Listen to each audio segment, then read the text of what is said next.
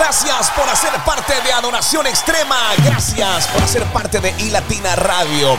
En esta oportunidad, este segmento hace parte de entrenamiento espiritual disponible en formato podcast. Y la palabra que estamos estudiando en el día de hoy aparece en Mateo 19, 26. Textualmente el Señor nos dice, para los hombres es imposible.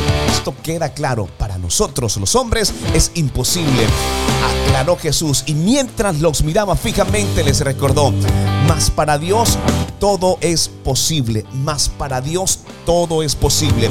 Exactamente no sé en qué situación te encuentres, en qué etapa de tu proceso has llegado incluso a pensar que en el Señor es imposible poder avanzar o poder lograr o alcanzar los deseos y los anhelos de tu corazón. Pues quiero decirte que muy aparte de cualquier cosa, hoy el Señor te recuerda que para nosotros es imposible, mas para Dios todo es posible. Si lo has intentado en tus fuerzas, si has buscado un socio, si has buscado la forma en donde muchas más personas participen de tu proyecto o tu proceso para poder alcanzarlo, pues bien, quiero invitarte para que a partir de este instante le des la oportunidad al Señor como socio principal, estratégico, para que puedas avanzar y puedas llegar hacia ese punto en el que Dios te ha llamado como propósito.